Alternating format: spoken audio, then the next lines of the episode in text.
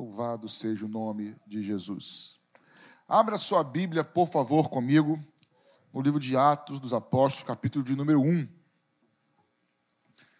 Eu vou ler um dos textos mais conhecidos nossos, por favor, isso. Um dos textos mais conhecidos, principalmente das igrejas pentecostais. Atos, capítulo 1 Eu vou ler a partir do verso número 4.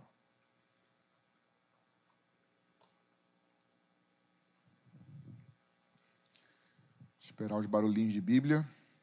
Barulho de dedinho no celular, assim, não tem barulho, né? Eu não sei você, eu sinto saudade desse barulhinho aqui, ó. Os crentes raiz sente, não sente não? Os Nutella nem sente, né? Eu também uso celular de vez em quando também. O problema do celular não é o problema da Bíblia no celular não é a Bíblia no celular. É porque o celular não é Bíblia. O celular tem a Bíblia. Mas também tem o zap, a Malequita. O zap filisteu. Tem não tem, irmão? Que entra na hora dando bom dia. Já dei bom dia, eu queria ler a Bíblia. Então pode usar. Quando você for ler a Bíblia no celular, aí é um conselho. Bota no modo avião e lê. Depois você desliga o modo avião e você responde o que você quiser. Quem você quiser. Esse é o problema. Você vai lendo, vai vindo um monte de coisa de pop-up lá, de push. É, tudo filisteu. Atos dos Apóstolos, capítulo de número 1, do verso 4 ao 8.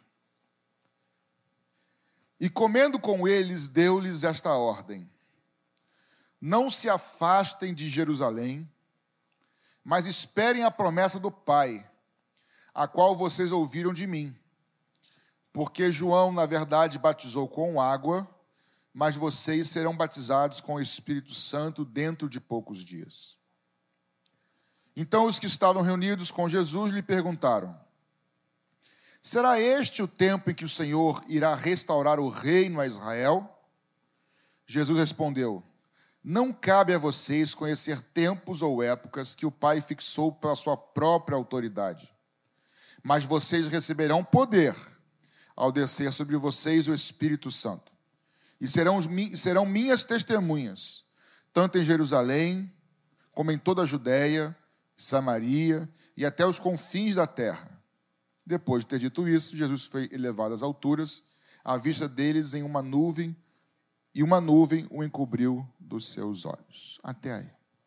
Nós já oramos. Esse é um texto bem conhecido, um texto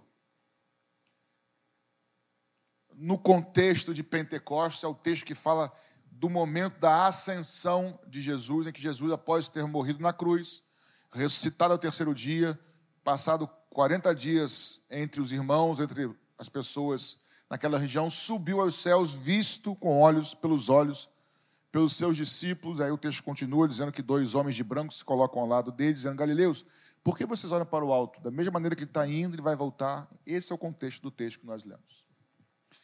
E o texto fala sobre essa promessa que Jesus diz: Não vos ausenteis de Jerusalém, em outras palavras, até que do alto vocês sejam revestidos de poder, ou seja, a promessa do Pai que vocês de mim ouviram se cumpra. E aí em Atos 2, vocês conhecem, é o, é o dia do Pentecoste, eles estavam lá orando e o Espírito Santo desce sobre eles, são cheios do Espírito Santo.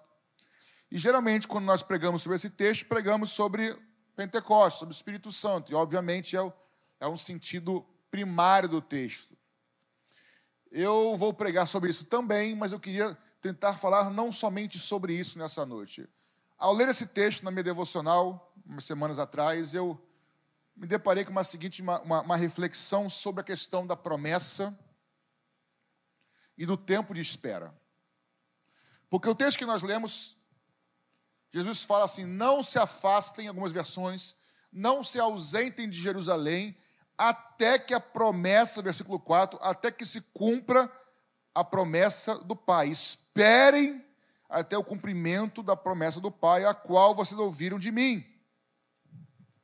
Então Jesus faz a promessa para os seus discípulos. Quem aqui tem promessas de Jesus para a sua vida? Promessas gerais que são para todo mundo. Tem. Todos têm que levantar a mão agora. Me ajuda a pregar, por favor, vai. Todo mundo tem. Isso aí, todo mundo. Agora baixa. Alguns de vocês podem ter também promessas particulares e pessoais, tem? Aí alguns têm. Isso. Pode baixar. A verdade é que todos nós temos promessas de Deus bíblicas. Quando eu digo gerais, genéricas, não é que ela tem menos valor. Nós temos promessa de vida eterna, irmãos. Isso é uma bênção maravilhosa. Quando eu digo de forma geral, não é menor, e sim que é para todo mundo. Mas tem algumas coisas que são específicas que o Senhor falou ao teu coração um dia. Então, nessa mensagem, eu vou, eu vou meio que transitar entre, entre promessas particulares e promessas coletivas, tá? gerais, no nosso sentido. E quando Jesus fala isso para eles, não só ausentes de Jerusalém, o que que eles, os discípulos perguntam no verso 6? Então, estavam reunidos com Jesus e perguntaram: Será este o tempo que o Senhor restaurará o reino a Israel? Por quê? Porque eles se ligaram que existem ou existem promessas bíblicas, que eu não vou entrar aqui em detalhes, desde os profetas, em que Deus restauraria e restaurará o reino a Israel. Não é o assunto de hoje. Mas esses discípulos, já que o Senhor falou em promessa, mestre, Aliás, é por agora que o Senhor vai cumprir a tua promessa de restaurar o reino de Israel? E muitos entendem, dentre eles também, que esse tempo vai acontecer no milênio, ou dentro, dentro do tempo, o milênio. Mas o fato é que Jesus falou: não se ausentem de um lugar, de Jerusalém, e eles responderam: uma pergunta, mestre, vai ser agora? E a gente é assim, irmãos. Quando vai ser? Quando Deus nos faz promessas particulares, a gente logo quer saber o quê? Quando vai ser? Meu filho, você vai ganhar um presente. Quando, pai? É logo? O filho faz a viagem com o pai, né? No banco de trás. Pai, tá chegando? Essa frase é só misericórdia, né? Eu fazia demais essa frase até hoje. Tá, meu filho? Tá, tá três horas ainda, tá chegando, meu filho. Aí passava, pai, tá chegando? Tá, meu filho. Passou um minuto só, tá chegando? Tá. Pai, tá mais perto, tá chegando? A gente quer saber quando é que vai chegar. Isso não está errado. Eles perguntam, Senhor, é agora que o Senhor vai restaurar? O assunto aqui é, é o reino, ok. Mas eu quero de forma consciente aplicar isso, sem medo de errar, para nossas vidas no que diz respeito às promessas de Deus para nós. Porque, irmãos, inevitavelmente, entre a promessa e o cumprimento, tem algo chamado tempo. Tem algo chamado espera. Aliás, esperar é algo que ninguém gosta. Eu costumo brincar o seguinte, irmãos: você está em casa, você não tem nada para fazer. Aí você vai descer, você vai para uma fila do banco. E aí, está fazendo o que aqui, Hermínio? Estou na fila do banco. Ah, pagar uma conta? Não, estou aqui passando tempo, mas esperando só chegar ali. Ninguém faz isso, irmãos. Ninguém gosta de esperar. Não gostamos. Só que esse texto nos mostra que os discípulos fazem uma pergunta, desculpa que é brincadeira, eles tomam logo uma voadora de Jesus. Porque, assim, irmãos, será nesse tempo que o Senhor vai restaurar o reino de Israel? A minha versão está assim, ó, não cabe a vocês saber o tempo ou épocas. Tipo, não te interessa. Lógico que ele não falou assim para os discípulos: ó, não tem a ver com vocês saber tempos ou épocas. E aí, irmãos, quando eu li esse texto, com todo amor de Jesus, Patrick, não é para você saber quando. O foco não é quando. O importante não é quando. O importante é quem prometeu. O importante é quem falou. É hoje que o Senhor, nesse tempo que o Senhor vai restaurar, não cabe a vocês saberem o quando. E aí, irmãos, isso para a gente é ruim, tá? Sei para você. Para mim, que sou ser humano, não sou alienígena, me dá um pouco de ansiedade. Será que eu estou sozinho nesse auditório aqui, não? A irmã falou, não, foi a primeira a falar, a Tete. Não, tá não, estou junto. Toma eu e o senhor, pastor, juntinho aqui, ó. A ansiedade, irmãos, é porque nós não sabemos quando. É amanhã. Você espera, amanhã vai chegar. Agora tu não sabe se é amanhã, se é depois da manhã. Ele fez uma promessa. E aí Jesus fala para que nós não andemos ansiosos por coisa alguma. Porque nossa ansiedade, irmão, não vai poder alterar em nada. Não vai acrescentar um côvado, não vai acrescentar um fio de cabelo a gente ficar ansioso. Mas a questão toda, daqui a pouco eu vou falar sobre alguns, algumas coisas que eu vejo aqui no texto, que são o que, que a gente faz, Tete? Enquanto, depois que Deus prometeu, até que aquilo se cumpra. É ruim, né, Figão? Ruim, né? Difícil. Mas é.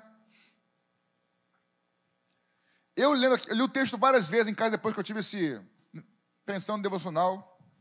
Senhor, é nesse tempo que o Senhor vai restaurar. Não te cabe conhecer os tempos, mas vocês vão receber.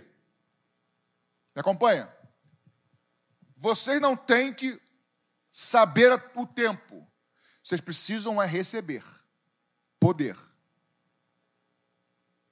O poder não é para o cumprimento final da promessa.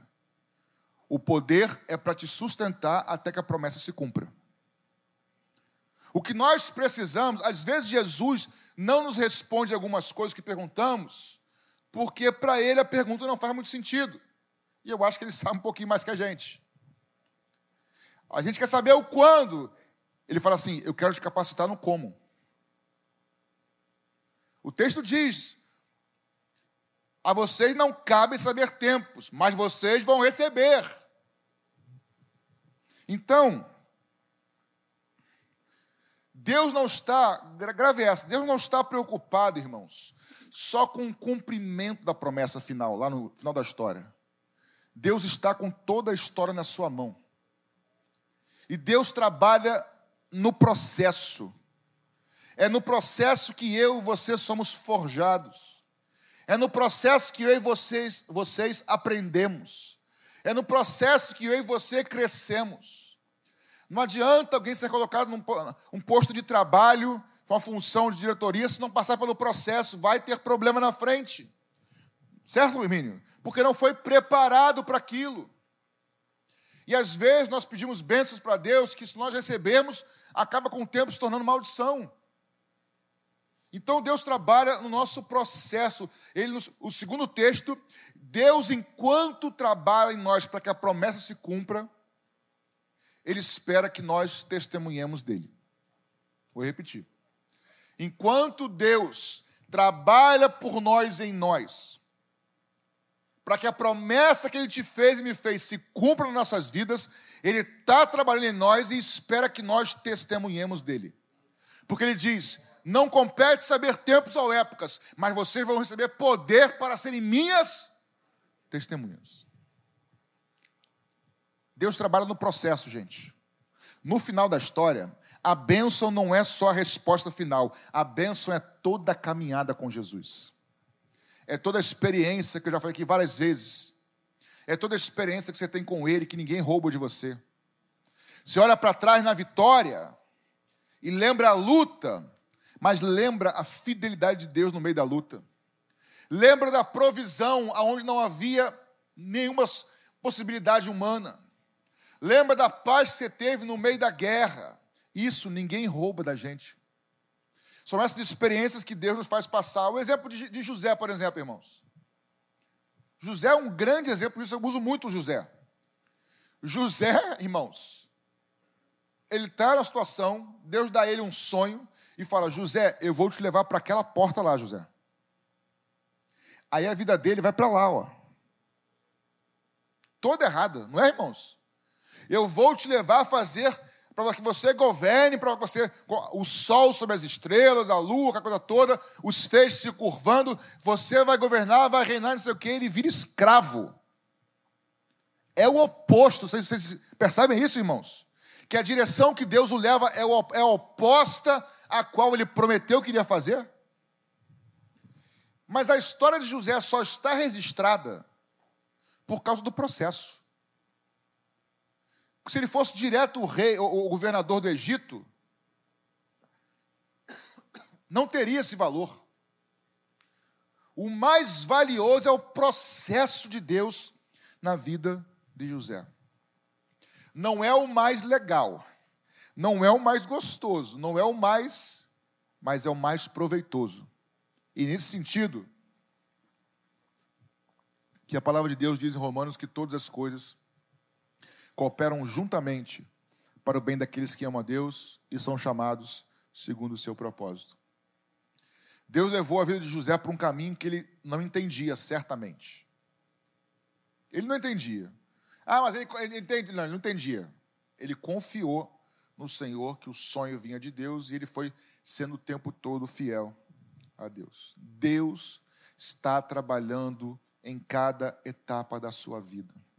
Se Deus te prometeu algo, minha irmã, meu irmão, que ainda não se cumpriu, Deus não está se atrasando, Deus não se esqueceu de você e muito menos te abandonou. Ele está trabalhando o tempo todo na sua vida, para que você seja testemunha dele em todo o processo. Nesse texto aqui, pelo menos três coisas, três ações que eu vejo, esse texto que nós lemos, lemos aqui no capítulo 1 de Atos,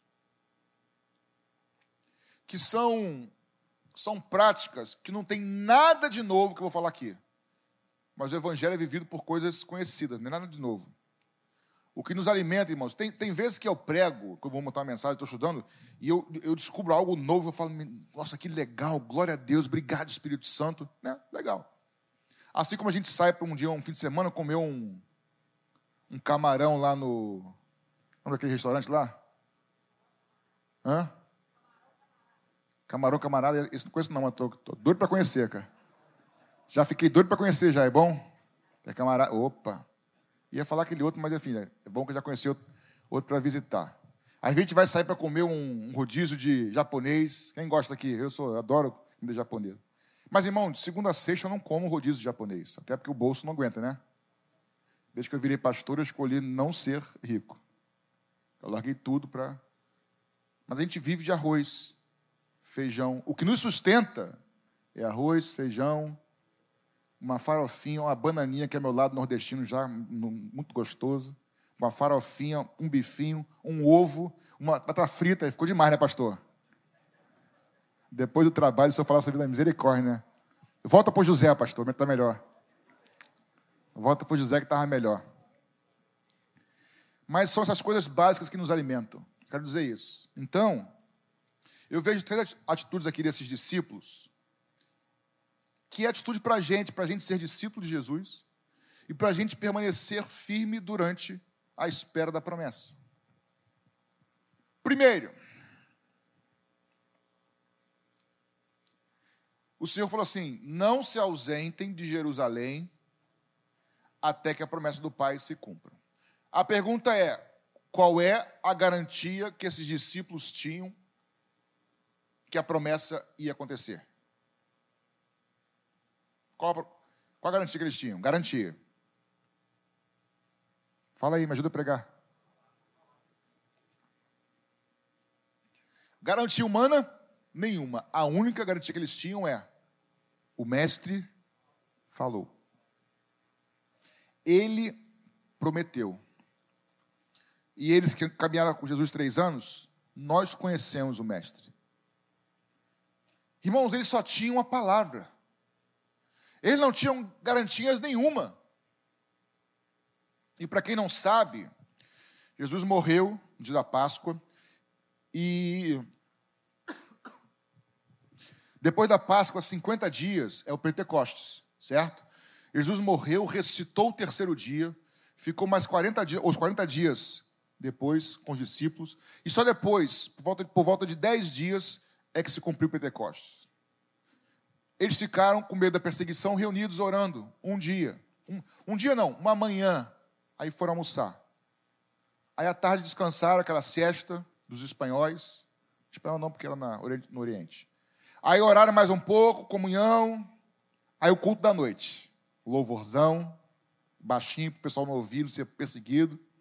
Segundo dia, estão lá, dão uma saidinha, um escapuliu lá, voltou, orou, tal, almoçaram, descansaram. O outro culto da Parece até uma, uma Dola Camp.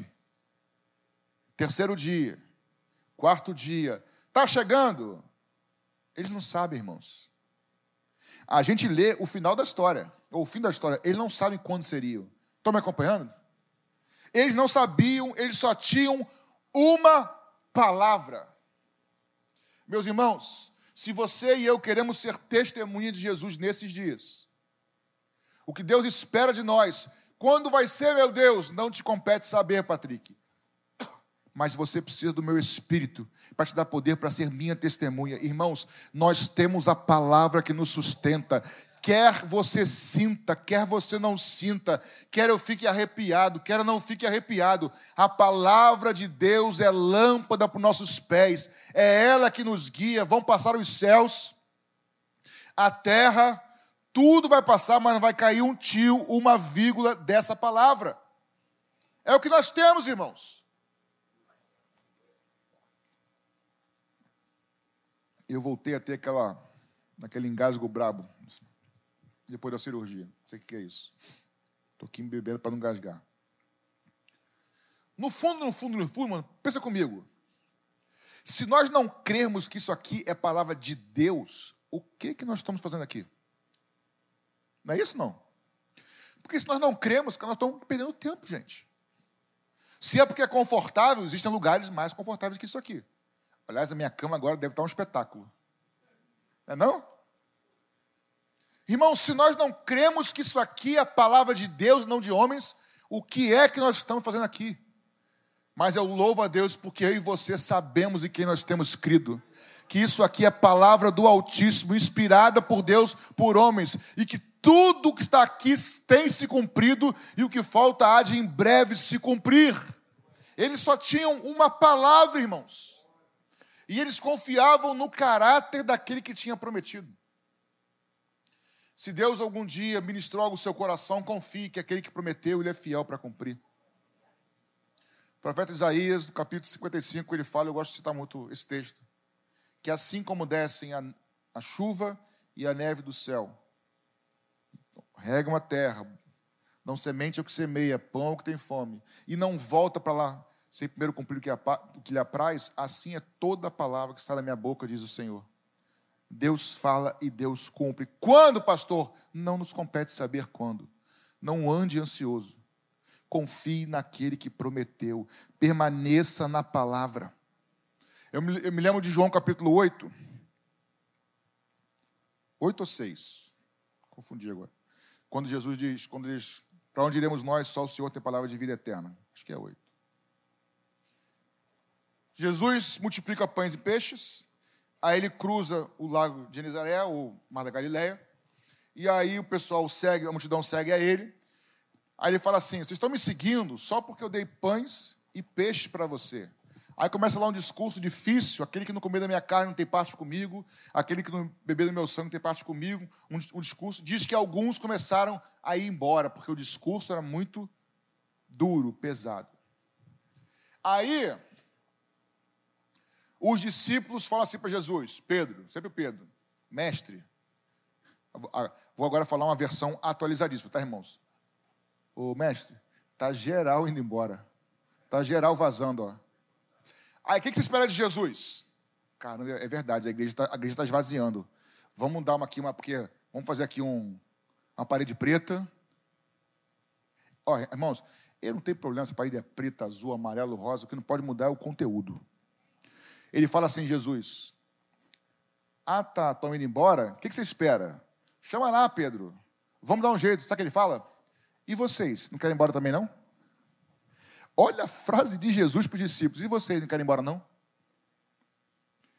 Aí vem a frase de Pedro, que todo mundo conhece: Senhor, completa, para onde iremos nós? Tu tens palavras de vida eterna.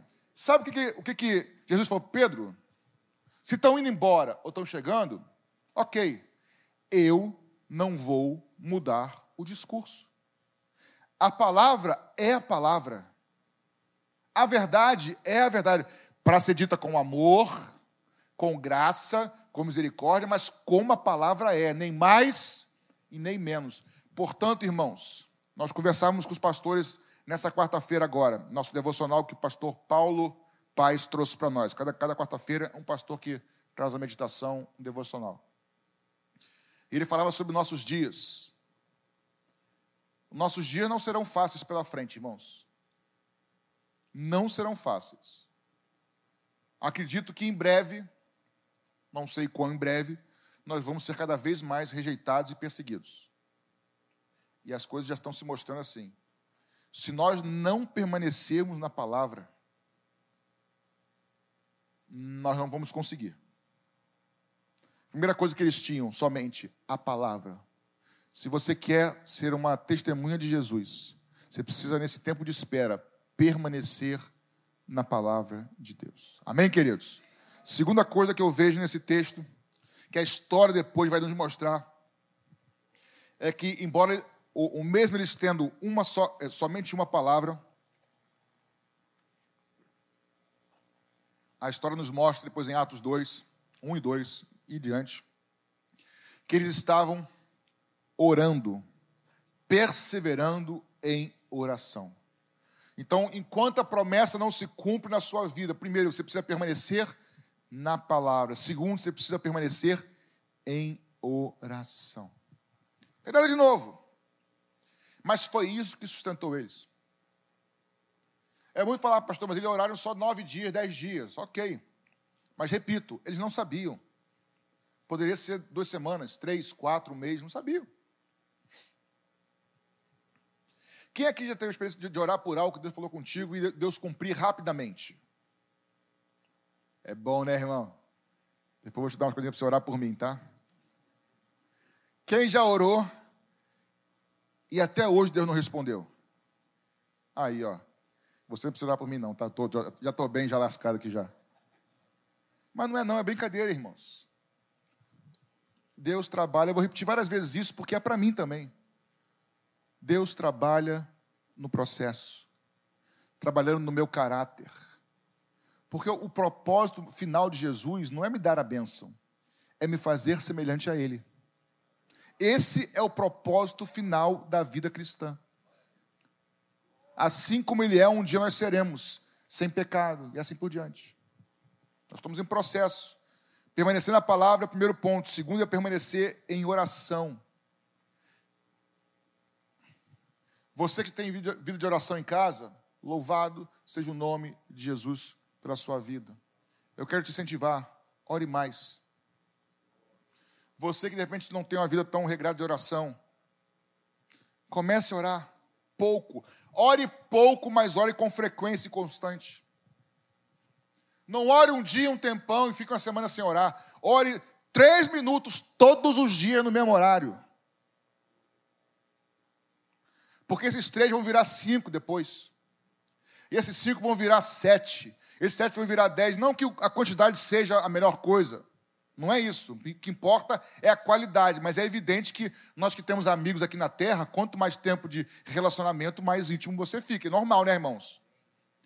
Então, se discipline em oração. É na oração que nós temos comunhão com Deus, com o Espírito Santo. É por meio da oração e com a palavra de Deus Permaneça na palavra e na oração, é que nós vamos ser cada vez mais cheios do Senhor. Às vezes nós queremos nos preparar para a batalha, no meio da batalha, aí dá ruim. Deus às vezes está te fortalecendo agora, para algo que você vai enfrentar, enfrentar lá na frente. Às vezes, o seu tempo de oração hoje está te dando graça e ferramentas e força para vencer lá na frente. Permaneça na palavra. Segundo, permaneça em oração. Eu me lembro que um tempo atrás, tem muito tempo, eu peguei uma mensagem nesse texto aqui, mas no sentido mais de ser cheio do Espírito Santo, tá? Não como hoje. E aí eu até falei com os pastores essa essa essa, essa quarta-feira, ontem no caso. Se nós estamos vivendo o tempo do fim, e eu creio convicto que nós estamos, se o fim se aproxima e se a igreja vai ter resistência, vai sofrer perseguição, nós vamos precisar de algo que nós não temos, irmãos. Sabe por quê? Porque aqui ninguém está acostumado a ser perseguido, como nós vamos ser.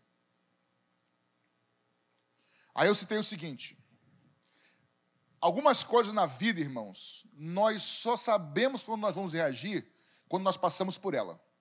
Concordam comigo? Não, se tiver um assalto, o que eu tenho que fazer? Tem que ficar calmo, não reagir, não é isso? Dá tudo. Mas na hora o cara fica nervoso e vai para cima, não é isso? Certas coisas, ah, se eu passasse o que pela irmã passou, eu não faria o que ela fez. Será? Certas coisas a gente só sabe quando acontece. Vocês concordam comigo ou não, irmãos? Eu acho que é por aí. Com exceções, é por aí. É muito fácil, irmãos, falar assim: eu vou resistir com Jesus até o fim. É muito fácil dizer isso. Pedro também falou. Ou você acha que Pedro não estava convicto quando ele falou: Eu não vou te negar nunca, mestre? Ou ele estava mentindo? Ele tinha convicção. Chegou na hora, ó, rapidinho. É muito fácil falar que não vai largar Jesus quando é com a gente. E quando é com a filha? Com o filho. Já pensaram nisso já? Mexer comigo, me matar, eu vou contar com Jesus. Agora, com meu filho e minha filha.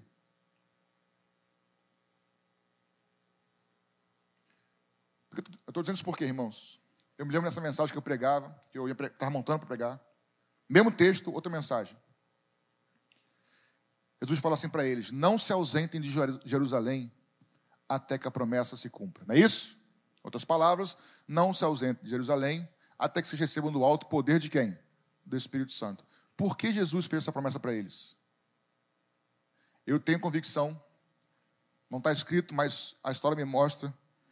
Não se ausentem de Jerusalém, até que do alto vocês sejam cheios do Espírito Santo, entre parentes, porque senão vocês não vão aguentar o que está por vir. E eles não aguentariam, irmãos. Eles só aguentaram, foram triunfantes, porque, os, porque esse livro aqui não deveria ser Atos dos Apóstolos, é sim Atos do Espírito Santo por meio dos apóstolos. É o Espírito Santo que nos ajuda, que nos dá força, que nos dá intrepidez. Você não precisa de intrepidez humana. Eu não sou intrépido, humanamente falando. Eu não sou, eu sou tímido. Eu sou quieto. Agitado é minha esposa, que não cabe dentro dela. Acho que ele é, ele é ovelha de quem ela é, né? Pastor Paulo. A gente foi, a gente foi um dia jantar. o pastor Messias Anacleto veio aqui, né? Lembra? Olha aqui nos meus olhos, lembra? Aquele, aquele homem de Deus, santo homem de Deus. Todo, né? Aí fomos jantar, eu, Ana Paula com ele. Gente, Ana Paula conversando, pastor Ana Paula, conversando com ele era um barato. Ela rápida e ele todo sistemático. Aí ele começou assim, tô, tá gravando, né? Misericórdia, desculpa, amor. Aí ele falou assim: não, porque lá em Gênesis, quando na arca, aí ela já entrou falando da arca, dos animais, ele falou: calma, minha filha, não entrei na arca ainda. Ela falou, pastor, eu estou lá dentro já. Aí ele olhou assim e falou: Você é mó barato, você é muito engraçada. Falou para ele. Cara, vê o diálogo, o seu timing totalmente diferente dos dois. Eu não sou, eu sou mais parecido com ele do que com ela. A gente se completa, enfim, eu e ela, mas o que nós precisamos é uma intrepidez santa que vem do Espírito Santo. É uma ousadia que vem do alto, que vem do trono de Deus. Nós precisamos permanecer na palavra, permanecer em oração, porque senão corre o risco de nós não aguentarmos o que está por vir. E eu quero te incentivar a buscar Deus, o Espírito Santo, sabe por quê? Pode vir coisa difícil pela frente, pode vir luta, pode vir tribulação, mas assim, mas maior é o que está em nós. E vale a pena lutar com Jesus e por Jesus. Vale a pena permanecer na palavra dele. Quer a igreja encha, quer a igreja esvazie. Vale a pena, porque o dia que ele vier em breve nos levar, nós subiremos ao encontro dos ares com ele. Permanecer na palavra. Um. Permanecer em oração. Dois. Terceiro Enquanto você espera, Samuel, Ministério da Água, por favor, me ajuda aqui. Não posso correr o risco de engasgar, não. Terceiro, olhe para cá. O texto diz, em Atos 2, verso 1: Ao cumprir-se o dia de Pentecostes, estavam todos reunidos no mesmo lugar. Permaneça na palavra. Obrigado, meu amigo. Ganhou três pedrinhas no galardão hoje. Estavam todos reunidos no mesmo lugar. Enquanto você espera, pelas promessas do Senhor na sua vida, seja as promessas pontuais, pessoais, ou seja para todos, que é no caso final arrebatamento ou salvação que for, não fique sozinho. Que bobeira, pastor. Não, não fique sozinho. Nós temos naturalmente, como é que se diz? Naturalmente a tendência de nos isolarmos. Agora eu vou falar com o meu, psicólogo aqui. Uma das peculiaridades da depressão é a pessoa se isolar, ficar sozinha. Errei? É isso. Me chamou de senhor e tudo, tá vendo, irmãos? A gente se isola. Eu queria te encorajar no meio do seu problema que você possa estar vivendo enquanto espera a promessa. Olhe para o lado. Abençoe pessoas no meio do processo. Tem pessoas passando por coisas piores que você. Sirva pessoas. E não só isso, compartilhe o seu dor, sofrimento. Ah, com a igreja inteira, não, mas Certamente você vai encontrar pessoas aqui que você vai ter mais afinidade, abertura, compartilha, ora junto. Não fique sozinho. O texto diz: eles estavam juntos, Valéria. Nós juntos somos mais fortes, irmãos. Não se isole. Não entre no culto 7h35, começou já o louvor, e saia 10 para as 9, porque aí você não fala com ninguém. Ou no, no domingo de manhã, à noite. Faça amizades na igreja. Não se isole. Ah, tá bom, eu vou ficar firme na palavra, em oração em casa, mas não quero comunhão com a igreja. Isso não existe, isso não é cristianismo. Nós precisamos um dos outros. Você precisa do seu irmão. Aliás, vou fazer agora algo que eu odeio, irmãos. Vira para o lado. Qual é, é teu nome, cara? Seu nome? Não, aqui da frente. É. Paulo. O Paulo também deve gostar disso igual a mim, que ele fez, meu Deus, ele não vai fazer isso não. Deve ser igual a mim. Vira para o lado e fala assim, irmão, eu preciso de você. Pode falar. O Paulo, é, o Paulo ama isso igual a mim. Eu nunca faço, mas hoje deu vontade só para dar uma extravasada só. Mas é verdade, irmãos. A gente precisa um do outro. Às vezes você acha que só você precisa do pastor. Nós, pastores, precisamos de vocês. Uma igreja não anda sozinha, irmãos. Ah, mas ela, ela anda por causa do Espírito Santo. Glória a Deus, amém. Mas se fosse só isso, não levantava, Deus não levantava pastor, é, louvor, não precisa nada disso. Ele, o Espírito Santo desce, faz tudo. Não, irmãos. Ele escolheu usar pessoas. Não se isole.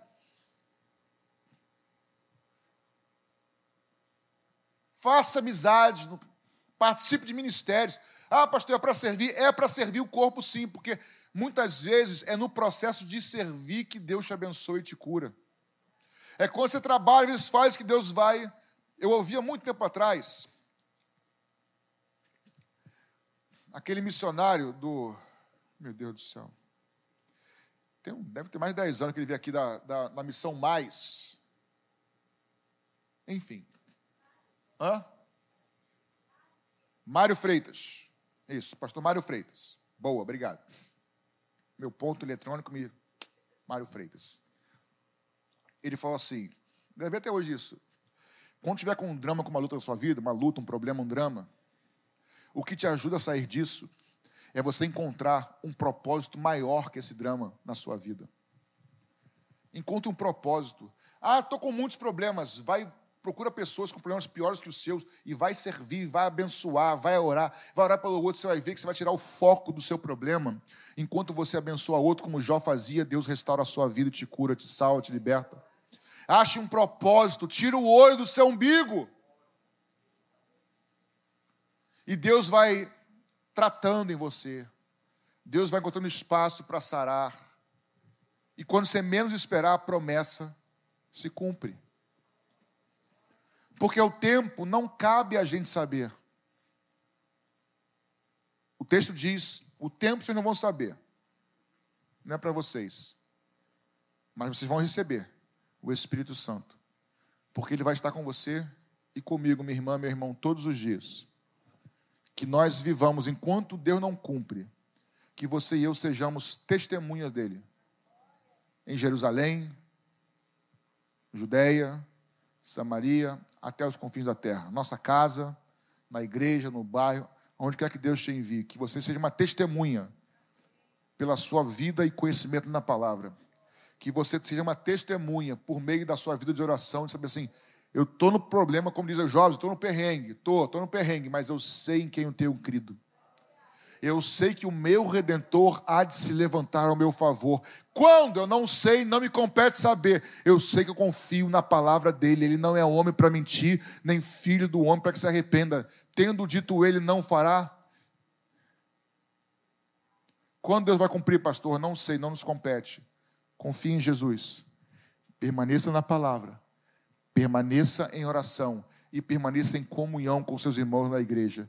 E você vai ver que em menos que você pense, quando você menos imaginar, Deus vai cumprir as promessas na sua vida. Seja uma testemunha de Jesus por meio da sua vida com a palavra, sua vida com oração e sua vida com comunhão na igreja. E eu tenho convicção bíblica que o Senhor vai nos abençoar.